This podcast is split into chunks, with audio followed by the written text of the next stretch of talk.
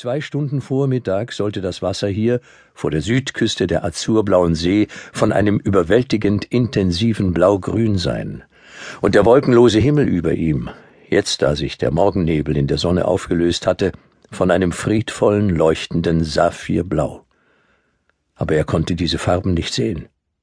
Seit er vor vier Tagen die Schlacht von Gariston verloren hatte, sah er, wo blau war, immer nur grau. Und wenn er sich nicht konzentrierte, sah er nicht einmal das. Jetzt, da ihm sein Blau genommen war, wirkte das Meer wie eine dünne, graugrüne Brühe. Seine Flotte wartete.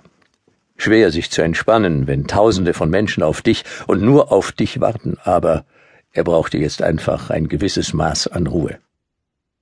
Er blickte zum Himmel empor, breitete die Arme aus und berührte mit den Fingerspitzen die Wellen.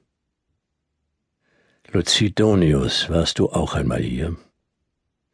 Hat es dich überhaupt wirklich gegeben? Ist dir das Gleiche widerfahren? Etwas zischte durchs Wasser, ein Geräusch wie von einem Boot, das die Wellen durchschnitt. Gavin richtete sich halb auf und erhob sich dann ganz. Fünfzig Schritt hinter ihm verschwand etwas unter den Wellen. Etwas, das groß genug war, Wellen aufzuwerfen. Es könnte ein Wal gewesen sein nur dass Wale im Allgemeinen zum Atmen an die Oberfläche kamen, und es hing keine Gischtfontäne in der Luft, kein dampfender Strahl ausgestoßener Atemluft.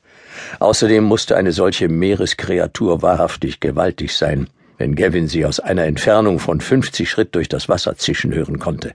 Das Herz schlug ihm bis zum Hals. Er begann Licht einzusaugen, um sich einen Antrieb für sein Boot zu wandeln, und erstarrte. Direkt unter seinem winzigen Gleiter bewegte sich etwas durchs Wasser. Es war, als sehe man von einer Kutsche aus die Landschaft vorbeifliegen, aber Gavin bewegte sich nicht.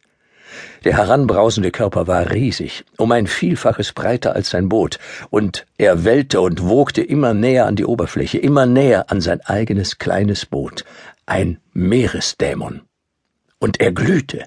Ein friedliches, warmes Leuchten, ganz wie das der Sonne an diesem kühlen Morgen. Gavin hatte noch nie von etwas derartigem gehört. Meeresdämonen waren ungeheuer, die reinste, wahnsinnigste Form von wilder Raserei, die der Menschheit bekannt war. Sie brannten in leuchtendem Rot, kochten die Meere und hinterließen Feuer in ihrem Kielwasser. Keine Fleischfresser, so vermuteten es zumindest die alten Bücher, aber von einem verbissenen Revierbewusstsein. Jeder Eindringling in ihre Gewässer musste zermalmt werden. Eindringlinge wie Schiffe zum Beispiel. Dieses Licht war nicht das Licht eines solchen Zorns. In seinem friedlichen Leuchten war der Meeresdämon kein bösartiger Zerstörer, sondern ein Leviathan, der das Meer durchquerte und dabei kaum ein von ihm kündendes Kräuseln hinterließ. Seine Farben schimmerten durch die Wellen und wurden immer strahlender, je näher er heranwogte. Ohne nachzudenken, kniete Gavin sich hin, als der Rücken des gewaltigen Wesens direkt unter seinem Boot durch die Wasseroberfläche brach. Bevor das Boot von dem Wasser mitgezogen wurde, das den gewaltigen Rücken zu beiden Seiten herabströmte, streckte Gavin die Hand aus und berührte die Haut des Meeresdämons. Er hatte eigentlich erwartet, dass eine die Wellen durchgleitende Kreatur schleimig sein würde. Aber die Haut war überraschend rau, muskulös und warm.